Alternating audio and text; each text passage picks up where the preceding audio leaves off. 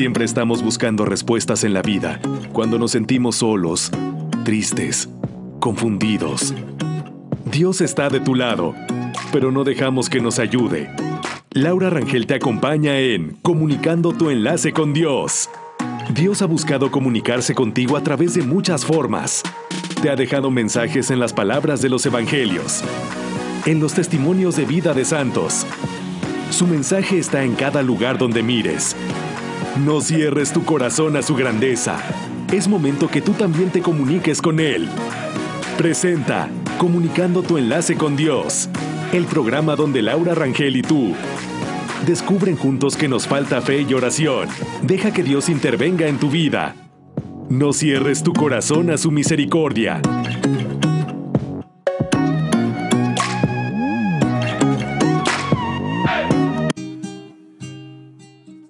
Amigos, es un gusto estar con ustedes. Estamos en Comunicando tu enlace con Dios. Esta vez les quiero platicar sobre qué es la visita ad limina. Es muy posible que hayan escuchado sobre la visita ad limina que algunos obispos hacen a Roma, pero les vamos a platicar en ocho puntos de qué se trata. Iniciamos con el primer punto, ¿qué es la visita ad limina? Una ad limina es una visita obligatoria de los obispos a Roma durante la cual orarán en las tumbas de San Pedro y San Pablo.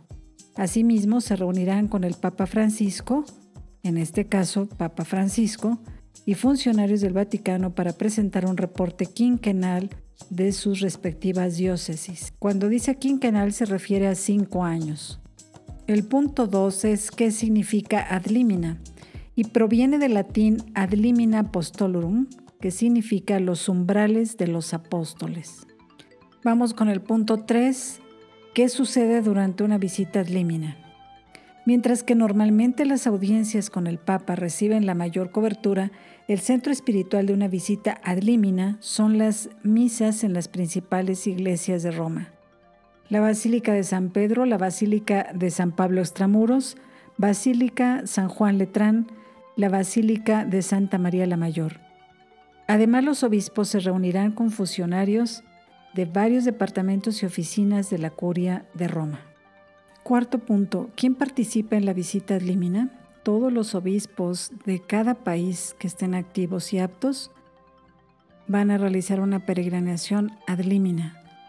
También en algunos casos, cuando tienen algún problema de salud, puede ir el obispo coadjutor, el obispo auxiliar o con un permiso especial de la Santa Sede, un sacerdote.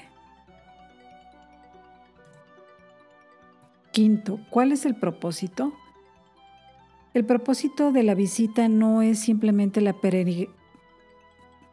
¿Cuál es el propósito? El propósito de la visita no es simplemente la peregrinación hacia las tumbas de los apóstoles, sino sobre todo mostrar una adecuada reverencia hacia el sucesor de San Pedro, que en este caso pues es el Papa, para prácticamente reconocer su jurisdicción universal, dando cuenta de la condición de, las iglesias, de las iglesias particulares, recibir exhortaciones y consejos y así también que haya ese vínculo con su jefe divinamente designado, que es el Santo Padre.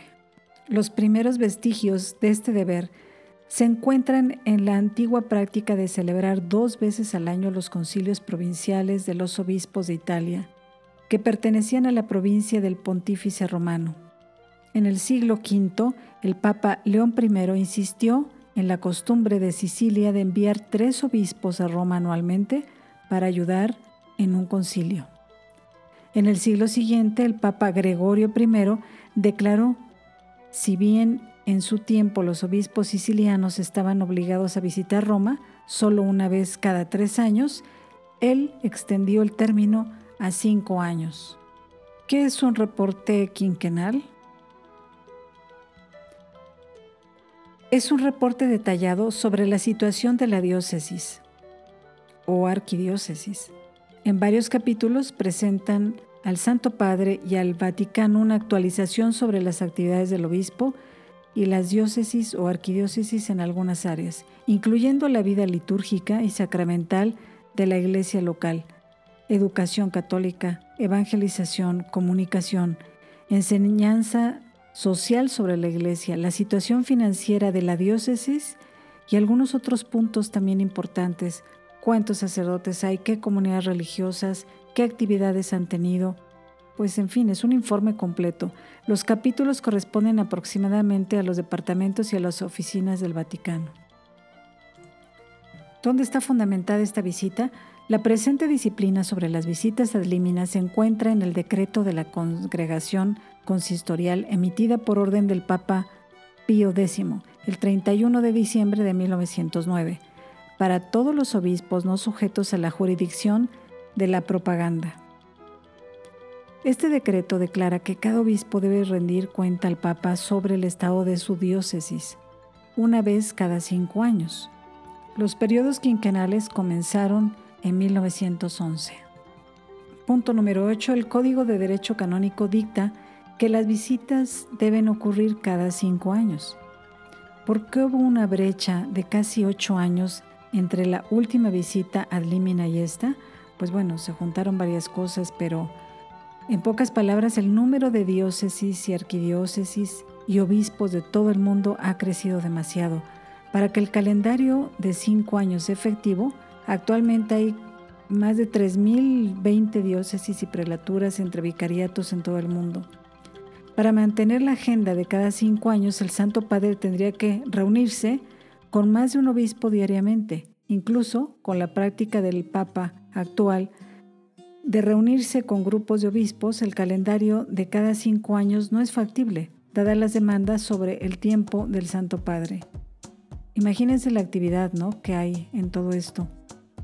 Y bueno, pues es toda una agenda que se tiene que ver, que se tiene que organizar. Y pues el Santo Padre no nada más está para recibir em, estas peregrinaciones de obispos, de visita límina, tiene muchísimas otras cosas importantes también en su agenda. Se preguntarán qué realmente nos deja esta visita a Límina. Pues estas visitas a Límina, que ocurre más o menos en promedio entre 5 y 7 años o cada 7 años, tiene entre otros objetivos vivir, afianzar y sentir la comunión entre las, una iglesia particular con la sede de la Iglesia Universal Roma y de manera particular con el vicario de Cristo en la tierra, que es el Papa ofrece la gran oportunidad de experimentar la colegialidad, fraternidad entre los obispos de una misma región y con los sacerdotes religiosas connacionales que estudian, viven o trabajan en la ciudad eterna que es Roma.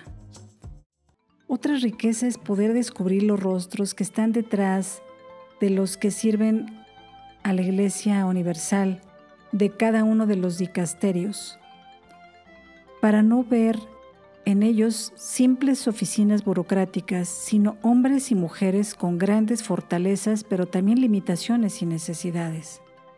Esta palabra de dicasterio posiblemente no todas, no todas las personas la conocen. Es una denominación de la Secretaría del Estado de las congregaciones, los tribunales y los consejos y de las oficinas que colaboran con el romano pontífice en el gobierno de la Iglesia Universal ejerciendo la potestad legislativa, ejecutiva y judicial, o bien, en el caso de los consejos, proporcionando o estudiando los asuntos de una competencia. Esto es el dicasterio de la curia romana.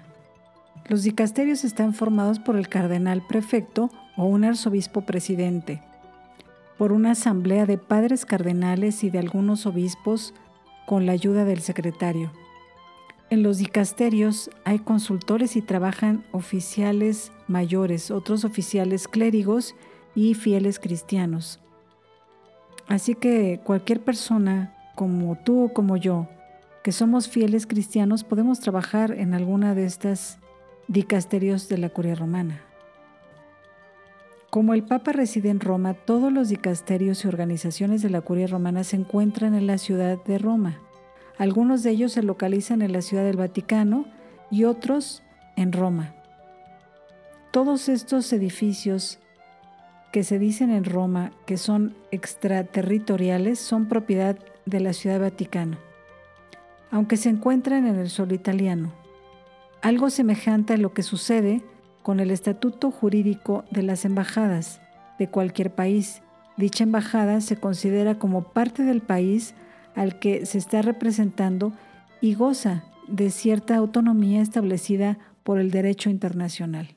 Yo espero que les haya ayudado amigos esta información de qué se trata la visita Límina, qué son los dicasterios, aunque bueno, no profundizamos en, otro, en otra ocasión, podremos hablar sobre los dicasterios, cuáles son y cuáles son sus funciones. Amigos, gracias por haber escuchado esta información, que Dios los siga bendiciendo y hasta siempre se despide Laura Rangel.